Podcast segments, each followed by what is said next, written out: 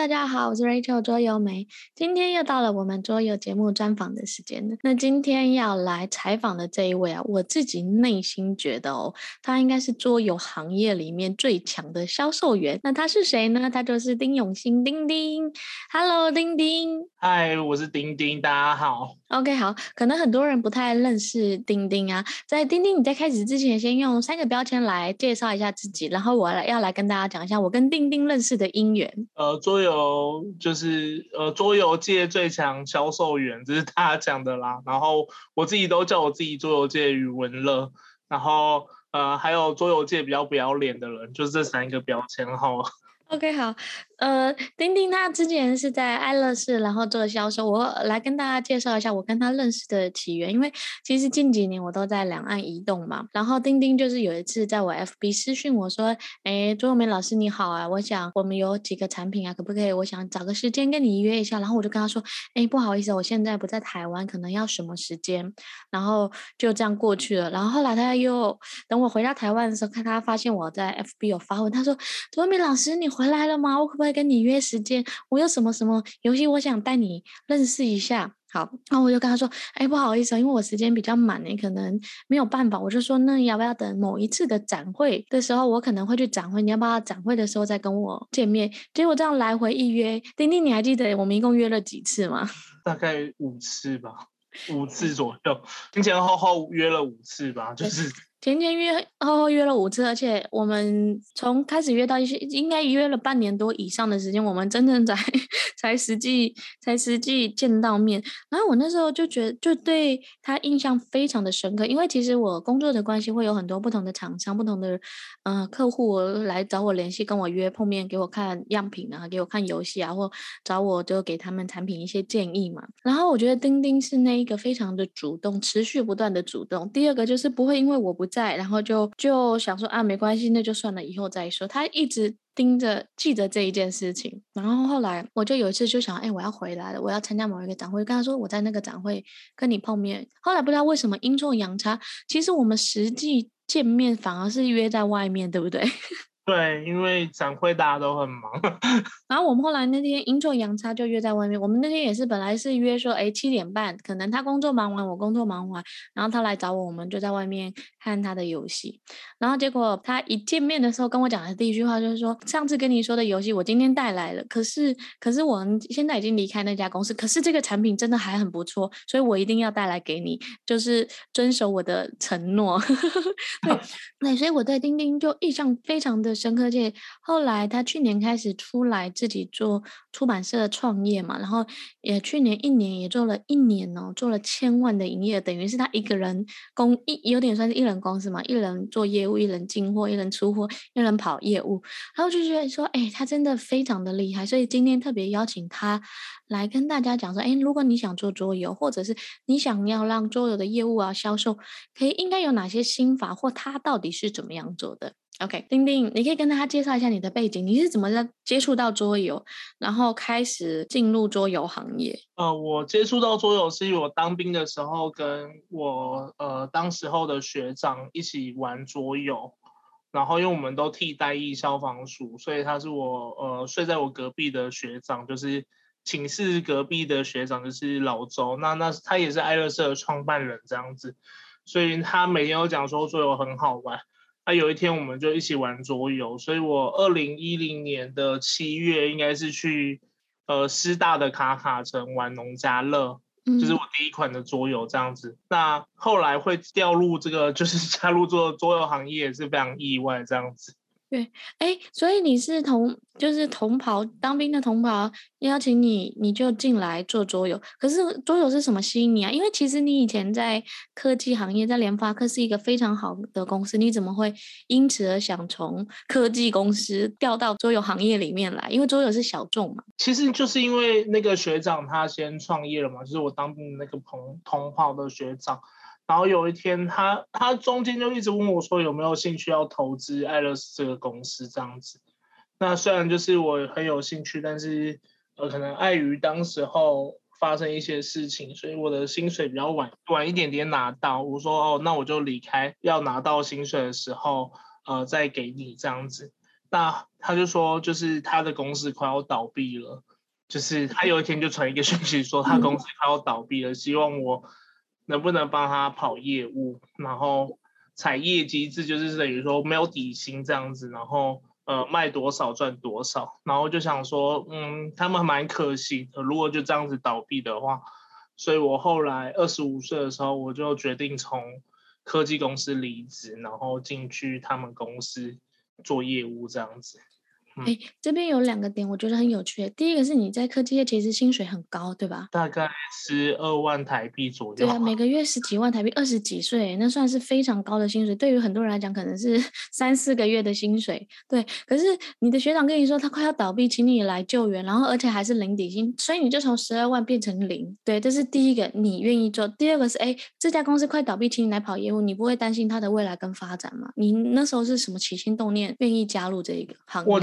我的起心动念其实讲起来比较比较奇怪，就是因为那个学长在当兵的时候帮助过我很多忙，然后我们也一直讲说要一起创业，但坦白讲，我真的没有那个勇气说哦，我要做就做这样子，而且其实他要离开医生的时候，我有推了他一把这样子，所以我就想说，好啊，既然要做那。大家一起努力做，所以我我决定我要就是帮助他的心情去加入这个公司。其实我没有对桌游有很大的热情，也对桌游不了解。我加入这个公司的时候，我只玩过农家乐跟妙语说书人，就是我只玩两款桌游，我就加入这个公司这样。对，所以呢，那可是后来因为在 Alice 待了一段时间之后，去年你又开始自己继续桌游创业，那你第二次桌游创业的原因是什么？可能就是每个人开始公司开始赚到钱之后，也不是分钱，就是每个人对于这个金钱要发展于哪边的理念不是很合。他们可能会讲说，有些人可能会想要继续发展在原创上啊，那我可能就是呃想要再发展在继续代理上这样子。那一直长期以来，就是这两三年来一直都有这样子的呃原因出现，所以后来。有一天就他们就说，啊，那你离开这个公司好了，大致上是这样子，所以我后来就自己出来创业。哎，那你那时候怎么还会想？其实你之前做桌游经验的销售大概几年的时间？哦，已经六年多了，二零一五到对啊，差不多六年呢，真的 差不多。那时候离开的时候，差不多已经卖了五年半左右的时间了。差不多做桌游销售已经做了五年半。对，那你可不可以再跟大家讲一下，说在桌游销售的时候有什么印象很深刻的案案例啊、故事？我印象很深刻都。都有哎、但是我那时候会来创业，其实有一个很大原因，就是因为我后来去财金山的财神庙跟那个南投的指南宫，就是两间财神庙，然后博杯，然后都是二十个圣杯，所以我后来 才决定创业。那我想一下有没有什么精彩的故事啊？其实我我觉得比较精彩是一开始很难，那时候就是非常非常困难，因为我那时候加入这个公司的时候，他们已经做了一个产品叫激斗台北厅。那那时候公司的发展是以网页为主，就是做呃一个 BGG 台湾的 BGG，那其实蛮失败的。那后来他们要发展原创的时候，就是非常的缺少资金。那我记得好像有一批什么木头的船印坏了，所以需要六万块的现金。那那时候只有公司有一个激斗台北町这个商品，那我要想办法在一个月的时候去筹出这六万块，所以我就疯狂的拜访店家，然后请他们就是支持一下激斗台北町。那这个商品已经卖半年，然后其实总共也只有卖两百多盒而已。那我去跑店家的时候，店家都是很嫌弃的感觉这样子。那我就是一直不断的拜访，一直不断的说，就是我们很需要呃一些钱，然后来帮助我们，就是做下一个产品，但是大家都不太理我。然后有一家台北很大的桌游店，然后那时候我去拜访他。然后已经到了第七次还是第八次吧，因为我就真的很希望他可以捧场，像我们两百多盒，我印象中两百六十二盒，就是我差不多差这个金额，就是我就跟他讲说，可不可以支持一下我们这个商品这样子。那其实我第七次拜访他，我跟他约早上十点，然后我九点半到那边，然后我到那边的时候，他就坐在那个电脑面前，就一直做他的事情，然后做到快十二点。然后他就说：“哦，我今天真的很忙，不好意思，什么什么，呃，那我们下次再约就好了。”然后就要准备把我赶走，这样子。我整个整个跟他对话不到三分钟吧，就是我到了，然后他就说：“哦，我今天事情很多，你可不可以稍微等我一下？”然后时不时又转过头跟我讲说：“哦，对不起，我今天事情很多。”然后我到门口的时候，我就有一种觉得完蛋了，因为在两天后我就要算出这五万块左右的五六万块左右的现金，我就忍不住回头跟那个。老板讲说：“老板，我不太相信哎。”然后那个老板跟我讲说：“你不太相信什么？”我说：“我不太相信说你在创业的过程当中都没有人提拔过你们一把，你可不可以也提拔一下我们公司？我真的好需要这一笔钱去做我下一个商品。那如果我以后这个商品我们公司起来，我永远都记得你的这个恩情。那你以后这个东西要退货，随时都可以退。但我现在就是需要这五万块，你可不可以帮助我成交这五万？”块给我给我一笔五万块的订单，这样子。那个老板大概想了十分钟，他就说：“好啦，啊，账号拿来。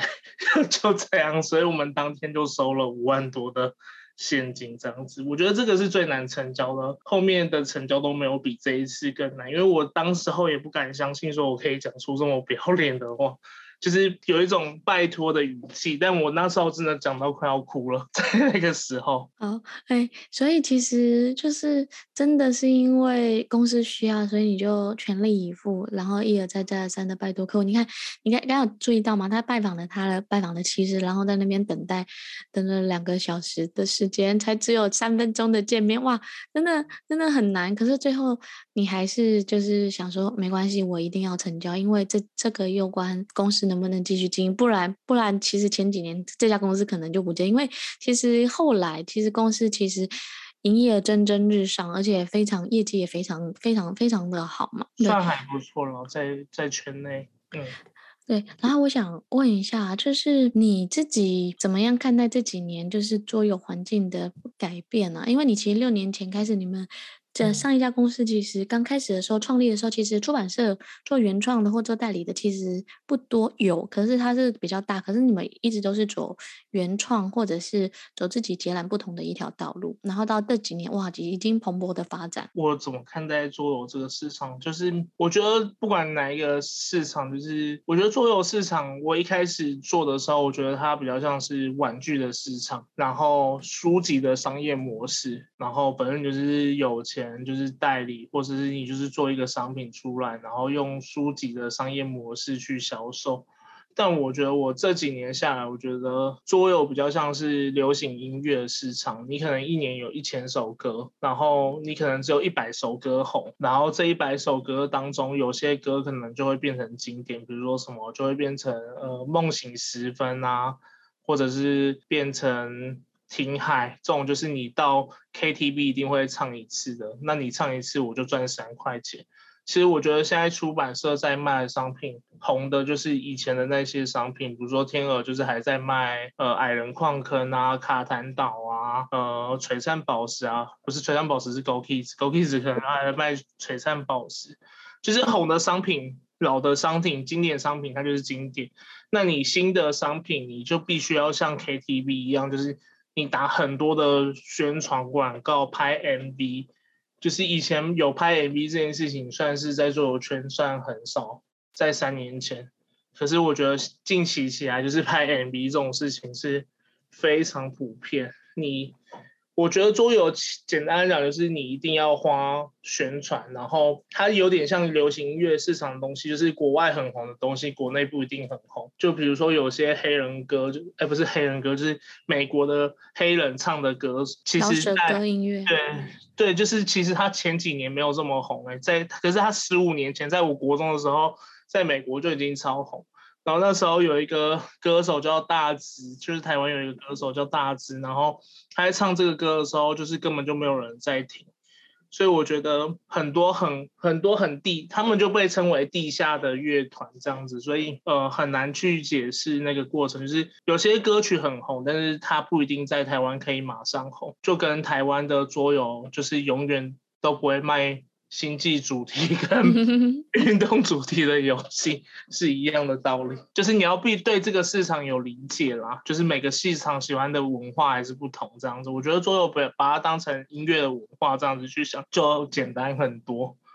我觉得你用了一个很有趣的比喻，用流行音乐来比喻桌游行业跟桌游市场，就是说，其实就是流行音乐每一年都会出新歌嘛、新专辑嘛或新的作品啊。可是其实，在这些新专辑跟新作品中间，那些经典的、永久流传的，其实还会一直存在。就像卡坦岛啊、卡卡颂今年都推推出那个二十年还是多久的那个特殊的版本嘛。所以你觉得桌游的行业其实比较像经典的，还是更流传？再来第二个就是你其实跑了很多的桌游的销售，台湾现在大概有多少家？就是或者是你你自己像现在开始经营公司，你一般会合作有多少家的桌游通路啊？其实台湾大概有。就是账面上大概有四百多间桌游店，但我实际上比较常有跟我进货销货，大概是两百五十间到三百五十间左右，就是大概三百间左右哈，大概就是七成到七成五左右会跟我们进货这样子。你可以跟大家讲一下，就是因为你这边其实过去上一家公司有经营代理不同类型的产品，到现在自己做产品，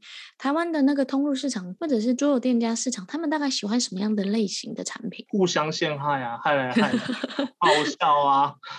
然后呃，就是台湾是比较喜欢台湾的桌游市场是比较偏向娱乐的了，就是呃，就是他就是把它当成娱乐的项目在经营这样子，所以害来害去过程当中会会让人家笑的商品都是好商品这样子，在台湾的市场来讲，然后你你就让人家笑的。开心的产品，所以你自己现在公司，因为公司蛮小，你自己公司在选品也会选这种类型、社交类型为主，是吗？对，如果一开始在做的话，确实就是以社交为主的商品为主，这样。就比如说我有拿狼人杀，或者是拿电车难题，都是这样的商品，就是八个人以上，然后。要么就是互相陷害来陷害去的，就是要么就是真的就是好笑的商品。对，哎，可是我记得你中间也有带拿了一两个儿童类型的产品。那近几年儿童桌游市场或亲子市场也蓬勃的发展，你有关注到这一个议题吗？有啊，就是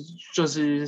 亲子的市场，我觉得是其实欧美的亲子市场一直是。占很主要的销售的比例，也比派对娱乐市场还要多。那我觉得，我觉得桌游，台湾的桌游其实已经有渐渐的走向亲子这一块，这样子。我不要把它当成儿童哈，我们就讲亲子桌游好了。你可以讲一下亲子桌游跟成人桌游有什么有什么大的差异吗？亲子桌游，我觉得亲子桌游的最大的重点是在于说，就是家长要陪伴小孩子一起玩桌游的这件事情。那其实欧美欧美他们有很多的家庭日啊，就是呃亲子教育的关系都是靠这种桌游在在在互动当一个媒介这样子。那我觉得成人桌游的话是比较像是说，就是呃大家同才年龄啊同才的人，然后一起去呃某一个地方玩这样子。那我觉得亲子桌游的重点就是陪伴与小朋友成长的这个过程。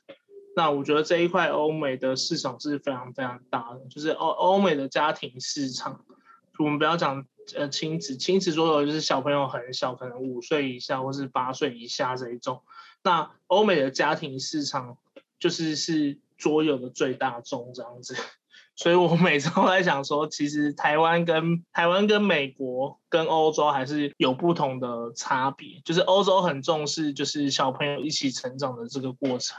那台湾的家长可能比较忙，就是他们只会很专注的在自己的工作，然后可能就是会请一个保姆，但是就是他不一定有时间陪伴小朋友。但是我觉得其实如果要陪伴小朋友，要怎么样都一定会有时间这样子。OK，你可以讲一下，有一个我记得上次跟你聊天的时候，你有说到就是在展场的时候，家长常常问你，大概选儿童游戏的时候，哦、他问你什么？就是。因为其实因为疫情的关系啦，就是其实我在成长上比较少挑选儿童游戏，但因为疫情的关系，所以我必须要打电话给很多的家长，然后问他们要不要买买游戏。然后那个家长就是大部分有大概台湾大概有七成到八成的家长就会讲说有没有桌游是可以就是让小朋友在那边玩，然后很安静，然后不要吵，不要烦他，然后然后自己就可以玩得很开心的。我我听到的时候，我就跟那个妈妈说，就是那不然你要不要买一台 iPad 就好了，就是比较。比较可以达到你的需求，这样我说桌游就是一定要一定要陪伴或者一定要玩，然后那个妈妈就觉得这样很麻烦。那个妈妈甚至跟我讲说，如果是这样子的话，就是他多少钱他都没有关系。我就说说也不是这个 也不是这个问题，这样对啊，就是。其实我有点纳闷啊，但是因为我自己没有当过父母，所以我不知道小孩子的呃威力这样子。对，所以你觉得其实亲子的这种陪伴，在成呃桌游在成人市场其实是休闲娱乐为中心，如果在亲子端就是儿童这一端的话，其实爸妈的陪伴是非常重要的一个环节，不是说把东西丢给他就可以了。对吧？好，那这边就是前面聊了一些市场性嘛。那现在你其实也还是持续在销售，你可以跟大家讲说你自己销售有哪些独门的秘方，或者是怎么样做？因为我觉得你应该是业务的销售的公务人员，因为你好像每一天一定会持续出去啊，然后要卖到几盒啊，跟底家店家打声招呼啊，是不是？我其实我觉得。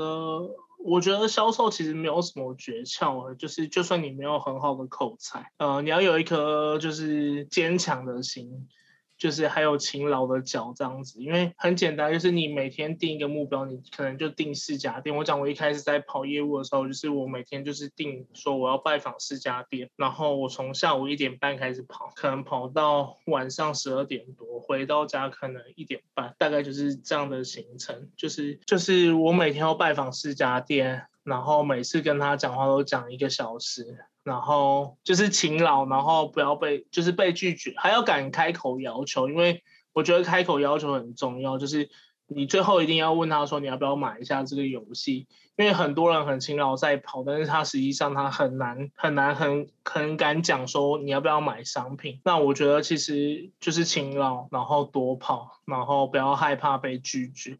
因为我觉得口才跟其他的东西是可以去被经营的。什么意思？就是。你跑久了，你之后你就一定会知道说你怎么讲，别人才会买这个游戏。口才这件事情可以随着你失败的经验就是而增长，但是你勤劳跟纪律这件事情是你没有办法改变的，因为你没有跑就等于没有机会。所以我觉得以以我的角度来讲的话，做。桌游就是跑出来的，真的就是跑出来。大概有这两百五十家店，这两百五十个老板，真的我大概都有见过，大致上是这样子。所以其实你还是蛮遵守的纪律，不会因为说哎公司比较大了，就因此而没有去跑客户嘛。所以坚持纪律，然后还有敢开口，我觉得这个真的是蛮重要的。还有，那你觉得产品好不好，是不是影响，是不是决胜的关键呢？产品好不好，当然是。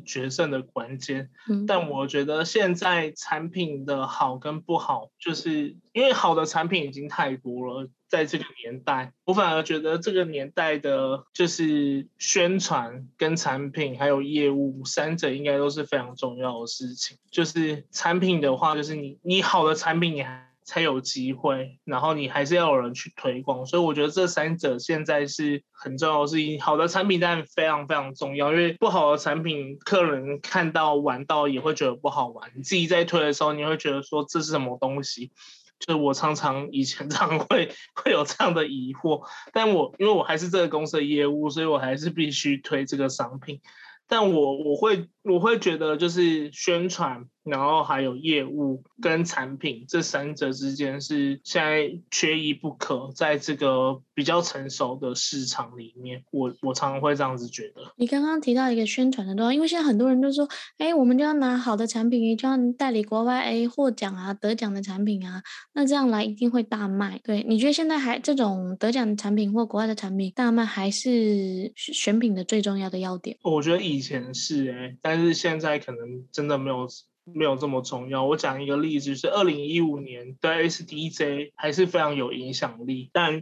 就是现在来讲的话，就是你说你这个游戏得了 SDJ，就是一定会卖吗？我觉得很难讲，有可能还是一种反指标。你得到 SDJ 还不一定会销售，真的。就是你看最近的那个儿童游就是最近的那个 SDJ 大奖的游戏在台湾其实都没有卖的非常非常的好。那我觉得这个这个就是一个很大的很大的事情，就是。因为你得奖，过去有产品少的时候可以靠得奖去去宣传，但是现在产品很多的时候，反而就是你你能不能被看到，反而是重点。有些游戏比它还要难玩，但是因为它被看到的次数。更多，所以它卖的就更多。这个东西是是蛮重要的，我觉得。所以你刚刚讲的那一段，我自己也蛮有感受的，因为我去年回台湾的时候，就跟台湾的老师开会嘛，然后我们就说，哎，我们来列一下这半年来我们最常教的游戏，或者是十年来我们最常教的游戏。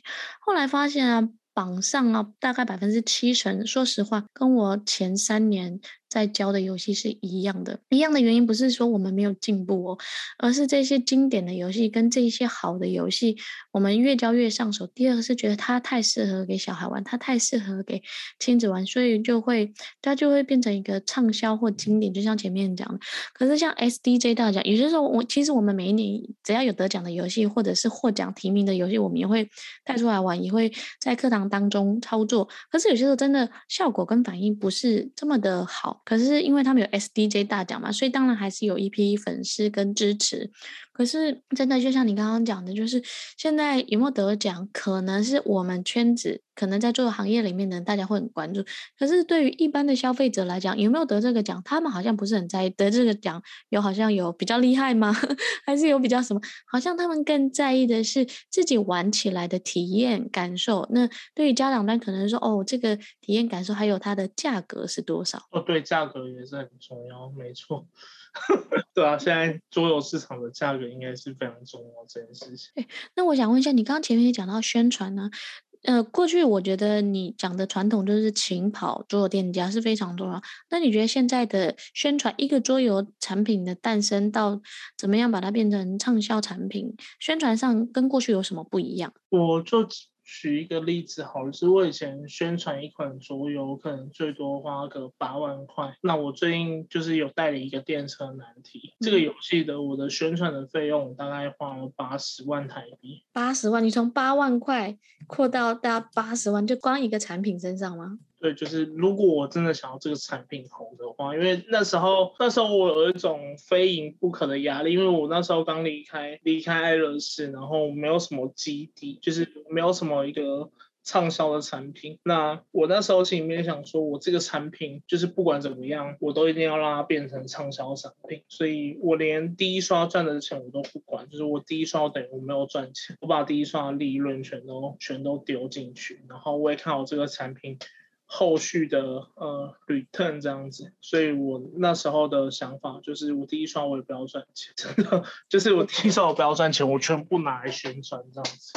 对啊，所以你这个产品总共卖了多少套啊？一万一千多套嘛，一个一年多的时间，对不对？对，一万一年多的时间，算是很厉害哎，对不对？对了，当然一刷不可能刷一万套啊，嗯，持续它是持持续持续的累加下，可是一年可以卖到一万套，代表这个它有市场性，对吧？对，它有它在台湾的市场性，没错。对，那你行销预算花了那么多钱，你是怎么样做行销预算？就是买广告吗？下广告呢？还请 YouTube 呢？还是传统的渠道啊，办活动啊之类的？你可不可以跟大家讲说，就是这种你这几年的这种所有的宣传的渠道的行销的方式有大概有哪几种？就是 FB 下广告，呃，Google 这边下广告，然后还有哪边下广告啊？就是。YouTuber 也会下，YouTuber 会拍影片，但现在 YouTuber 拍了影片之后，还要再靠 YouTuber，就是还要再下那个影片的广告。所以我觉得 YouTuber 以前是他自己就会有自然流量，就是什么会有自然流量，就是你拍一个影片，然后他自己就会被看到这样子。我觉得现在 YouTuber 的自己看到的机会比以前小很多，就是他好像 FB 哎还是 YouTuber 那边会有一个限制，就是他等于说不要让这么多人宣传出去。F B 其实也是啊，就是以前以前下 F B 的广告很赚的，就是以前下 F B 你不用花太多钱，他自己就有很多人看到。现在也都是，就是你一定，他 YouTube 跟现在 F B 都是一样，就是等于说你就是一定要买我的广告，你才会有曝光。我觉得这些就是呃平台商现在都是走这样的经营模式，然后有点是真的有点痛苦这样子。那我问一下啊，就是因为。嗯，可能是疫情的关系或什么，其实现在平台上上广告，一部分是你跑做店家嘛，就是实体的通路你没有放弃。第二就是线上平台跟线上媒介。也会去下广告，找新的宣传点。那过去呢？过去这种展会的销量啊，就是我我我先不讲这一两年疫情，而是过去这种展会的宣传的方式，是否也有助于产品被认识的机会扩大？我跟你讲，我觉得你在一个地方一直摆，就是你会，你一定会有帮助。但但就是，但我其实我跟你讲，我觉得我展会这个东西，我比较难难讲哎、就是因为我通常都是在展览上很认真卖东西的那个人，就是我那个当下，我只会希望说，我希望我的业绩可以卖到多少，但我真的没有想过说，就是展览会有多少的帮助这样子。但我知道，就是我们每年月版，然后会有固定的同一批人。会来这个展览跟我买这个东西，然后我们的摊位确实也是从一格慢慢的变成四格啊之类的，就是常常常常就是会会就是会有会有觉得应该是蛮有帮助啊，因为有人会讲说我在书展看过你，或者有人会讲说我在电玩展看过你，这些其实都都有都都常常被讲过，或是我在戴斯康看过你，这些都都有被讲。都有被讲到这样子。对，因为我我我记得你你们之前产品真的越来越多。我我记得有一次我在展会上，后来就跟你讲说，哦，我觉得你们家产品太多，多到其实我不知道怎么选。那你可不可以告诉我最新的或哪几个卖的比较热门？说实话，我后来会变得这样去选产品，因为呃前几年是我要很认真的宣传，就是我刚刚开始工作，我现在也在这边十年的时间嘛。然后前几年我会很认真，每个产品都知道，因为东西太少了嘛，随便一有出来就会大家帮忙宣。宣传那些，可是现在是陆续有些时候，我一段时间，因为现在住上海，有些一段时间没有看 FB，没有看内容，我就想，我的天啊，怎么出了这么多东西，我都不知道出了这么多，那更何况在消费者当中接收到。那现在对于消费者这一端接收到产品啊，或者是你想想看，因为产品越来越多，一定会有滞销品啊。那滞销品你怎么样帮他找到好的销售通路呢？我觉得滞销品一直都是这个行业里面。最困扰的东西，就是所以我我一直在 研究说滞销的唱片或是滞销的书籍怎么去销售。就是一方面就是当然就是做清仓会的时候一定会有人买，那我觉得滞销品它也不一定是不好的商品。其实反而滞销品才是你推。我让我卖亲朋好友，我通常都是以滞销品为主，因为我我很了解这个人喜欢什么游戏，所以我就可以因为他的，就是因为我就可以投其所好，就是刚好青菜萝卜各有人喜欢这样子。只是就是因为你可能不理解消费者，所以消费者他们就会依照产品的热门去选。那我觉得反而是滞销品，就是卖给卖给。呃，亲朋好友我是最多的，然后是卖给大公司的服委会，这些是我有在做的事情。就是它不一定是不好玩的商品，只是就是他没有他没有特别喜欢。那我就是大部分都是卖给一个公司的某一个部门，就是比如说南山人寿好，我可能就是卖给南山人寿某一个处经理，然后就跟处经理讲说，你们办活动对不对？这个商品你玩玩看，你喜不喜欢？我就先从就是最滞销开始给他玩，然后可能玩五个，他就觉得第五个很好，那他也是有点，他也是滞销的商品，就从这五个滞销品开始选一个，那他选到一个之后，你就说那不然就是我们这个商品放比较久，那你要不要就是一次下个两百盒，反正你们都要办活动，嗯，所以我就是我大概就是这样子去。卖滞销品的，就是很多滞销品都是这样子销出去的，这样子，大概一次就是卖个一百盒、两百盒，但是实际上这个也是可遇不可求，因为就是哪有这么多公司要跟你买滞销的所有？对啊，就是只能说就是滞销品这个东西，其实我也很困扰，但是实际上就是它就是这个行业一定会面临的问题。就是我要怎么把库存销出去，它就是一个会让各个公司都很困扰的东西。要么就是我展场上送，要么就是我什么东西的时候，我想办法。我觉得大部分都是展览上送是最最多的，就是。嗯，我觉得这边很有很有趣跟很有意思诶，就是你看刚刚丁丁在讲说，哎，关于滞销品，他会讲说从跨界，从书籍的滞销品或流行音乐 CD 的滞销品，就来讲说他怎么样去发展。第二个，哎，滞销品或者是这个，他既然会拿去公司，然后让嗯、南山人寿就或者是这样的公司的单位，他们直接本来就要办活动，可能就要有一些产品或一些游戏我玩多有的媒介的需求，那你自己让他下单一两百个，我觉得很有趣，你就把它当成一个店家在经营，是吗？对啊，就是公司的服务会在经营，那不然那不然能怎么办？对啊，就是总是需要新的通路嘛，就是当市场的当市场的行业蓬勃到一个通路的时候，就是。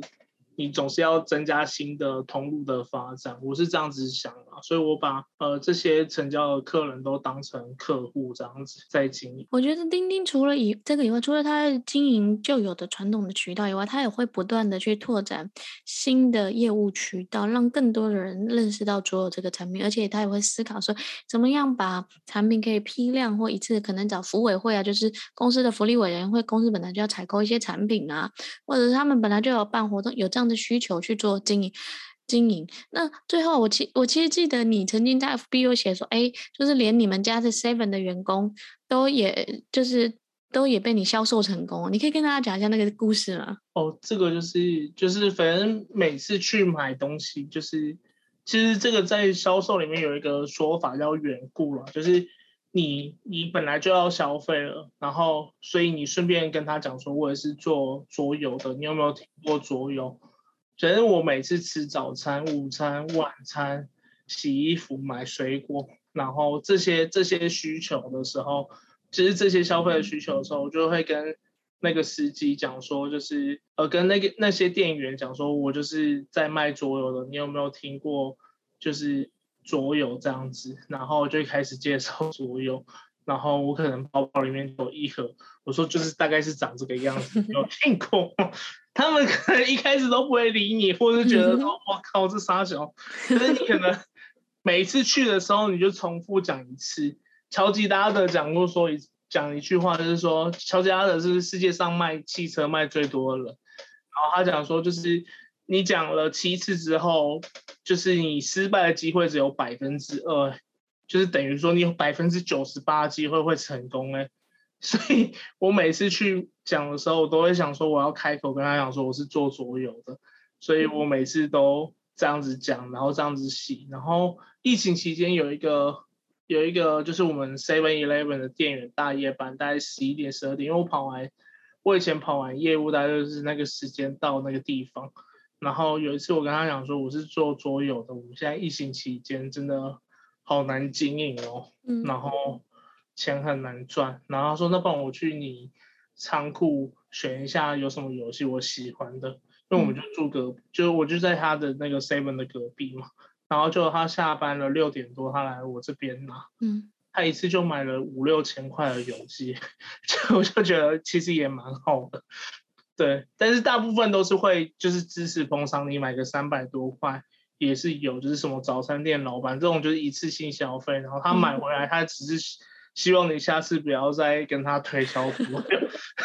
大部分都是这样子。所以我觉得大概附近的店家有七成是已经有经营过，就是有七成的人都有跟我买桌游，但是我很难，我比较少，我比较难做到在路上搭讪陌生人跟他讲说我买桌游。以前有，就是以前一开始做爱乐社的时候有。但我现在比较没有。没有办法这样子，嗯，这让我觉得你把销售桌游变成生活化的一部分。我为什么今天会采访丁丁呢？是因为我真的觉得他应该是就是做桌游业务最强，把它落实在生活当中。连早上去吃早餐啊、晚餐，只要周遭有人相关，他一定会让他知道他就是卖桌游的。那有没有成交没有关系，可是觉得讲久了，总有一天他们会有这样的需求的。我想你刚刚跟说跟那个店员讲，你看店员一次可以跟跟你成交六千块，也算是一个。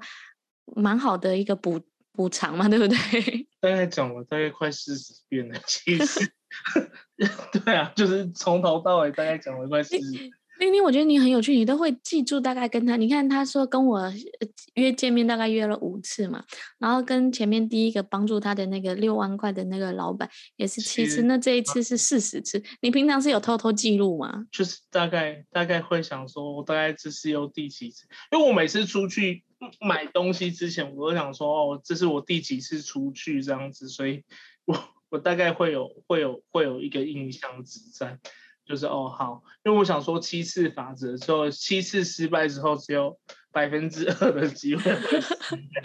所以我就抓七次。我每次都是抓七次，但是那个店员因为太常在那边了，然后他对他其实对桌游有兴趣，但是。他可能都是去跟什么呃上网去买，他说我上网买比较方便嘛，对。对，他就说，我就说，我们公司就在旁边啊，然后什么什么，反正他讲过就忘记，讲过就忘记。然后那一次好像是因为多聊，我就说真的，疫情期间这样子下去，真的收入太低了，你可不可以稍微看一下？有兴趣，反正你要买桌游，你可不可以有兴趣来我这边调一调这样子？他就说好啦好啦，你在哪边？就是我还特别跟他加 FB 跟 Line，我还传那个我的有 有哪些游戏给他，然后他就一次就是真的买六千多，而且也不太杀价。就是这种这种其实这种有一个好处，就是他基本上都是买原价回去，你不用打折给他。但是可能你就是想说好，就是他勉强他买，你可能就打个九折，你不用，你比上网的还要。你上网还要上架，还要寄货，然后都还没有赚什么钱，这个是实质毛利最高的一个销售销售方式。哎哎，我印象当中，更早之前有一个人，好像是看你经营不太 OK，或者因为自己刚前期刚出来创业，去年不是最辛苦的一年嘛，对不对？手头的资金不够，又说的钱拿去，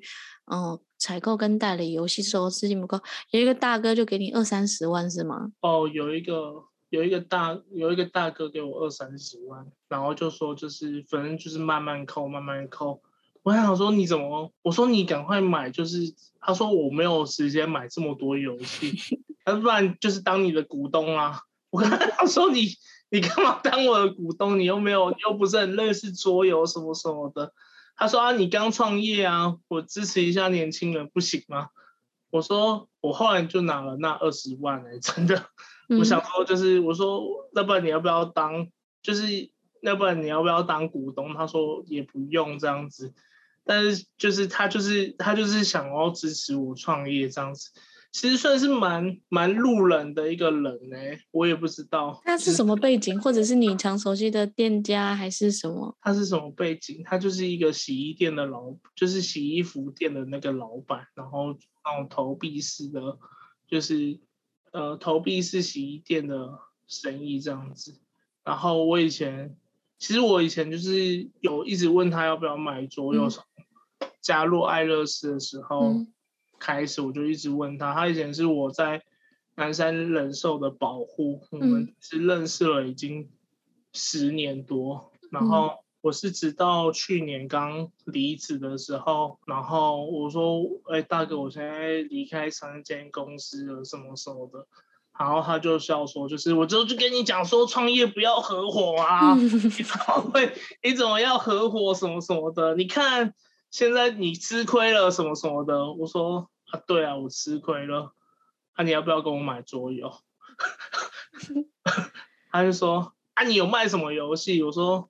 也没有很多，就是代理了一些狼人杀啊，一些有的没有的，你要不要买？那个大哥就说：“好了，不要讲了，我给你三十万。”他就真的给 给我三十万，他说：“反正创业很难，就是这三十万，就是你有空之后，就是就寄一些产品给我。”所以我后来就是，我现在给他扣了十五万嘛，就是这三十万就是。我只要每一次有一个新的产品，我就寄一盒给他，然后我就跟大哥讲说，我现在扣了多少钱，扣了多少钱。大致上就是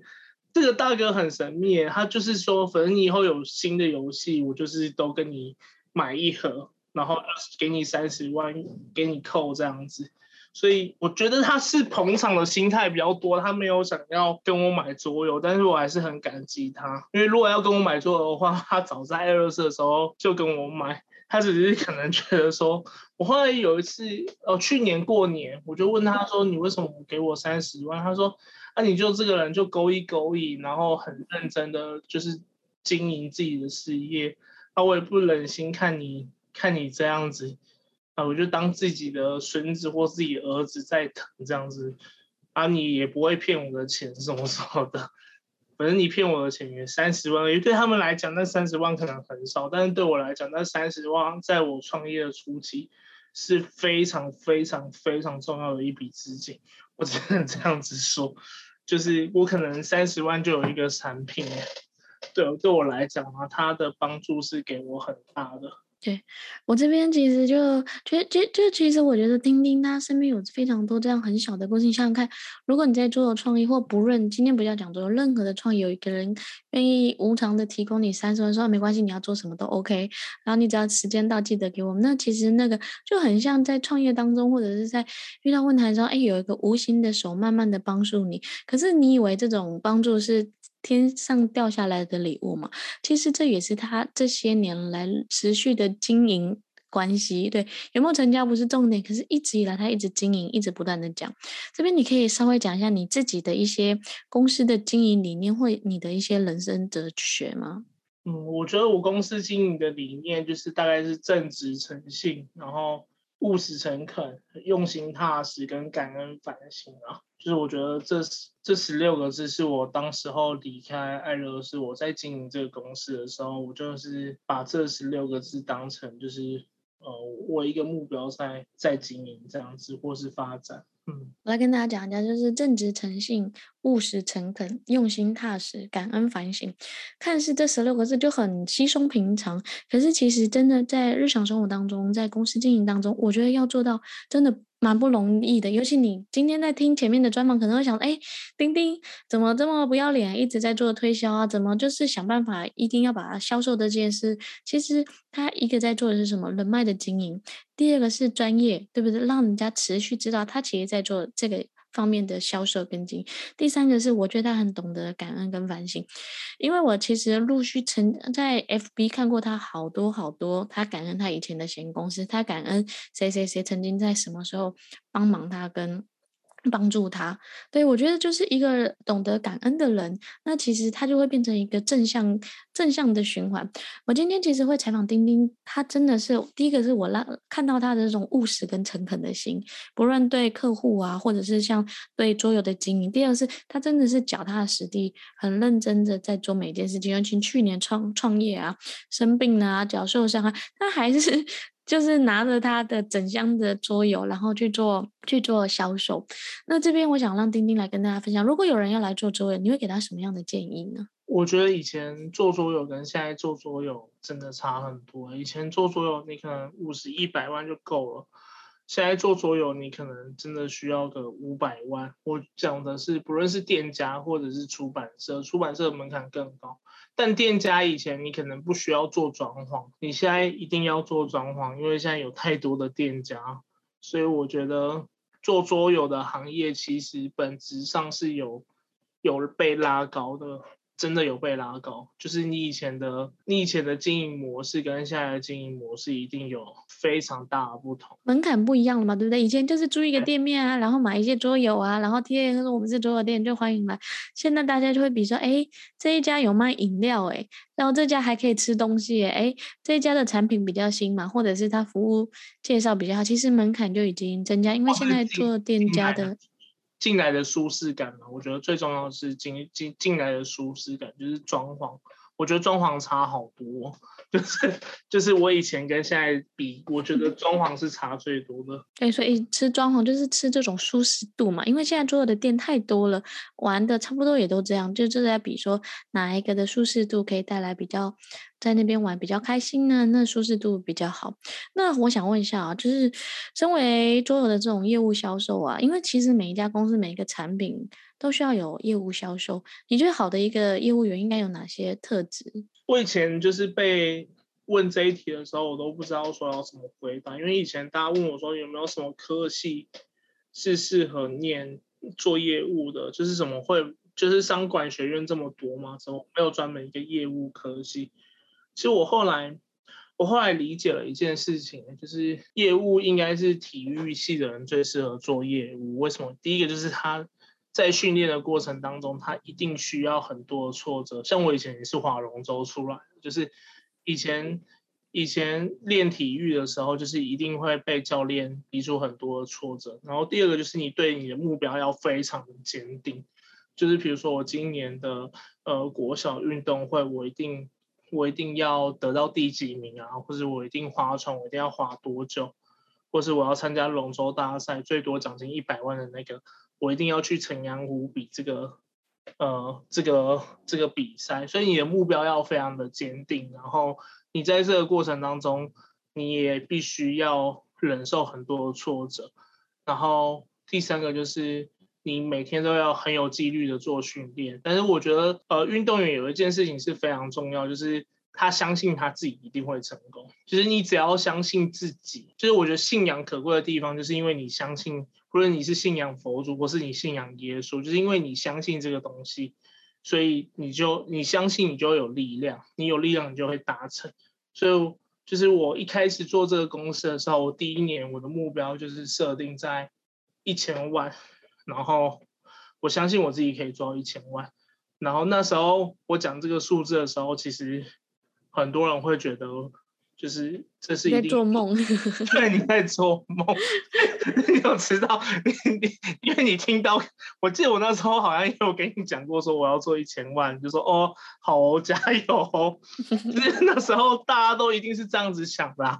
但我后面就是真的很有具体的方法，然后具体的，因为我有业务经验，我已经不是零开始了，所以我才会一开始就定这个很很高的标准。然后我没想到，我去年这样子算下来，我真的做了一千三百多，快四百万，就是一千三到一千四这个中间呢。所以我觉得去年我交了一个很好的成绩，但我但我今年可能交不出这个。这个很棒的成绩，我今年可能真的就是刚好一千万，如果能达到就已经很好了。我觉得你去年这样出来，然后又在摸索，又在创业，又在经营当中，能做到一千多万的业绩，其实是非常。嗯，非常非常努力的，然后同时也是让大家看到，就是其实我今天会采访你这一集，我想让大家知道，就是因为我们现在在做桌游教育啊，桌游行业，不论是桌游店、桌游店家或桌的经营，或是有些人甚至想跨行来做教育，其实每一个行业都需要业务销售，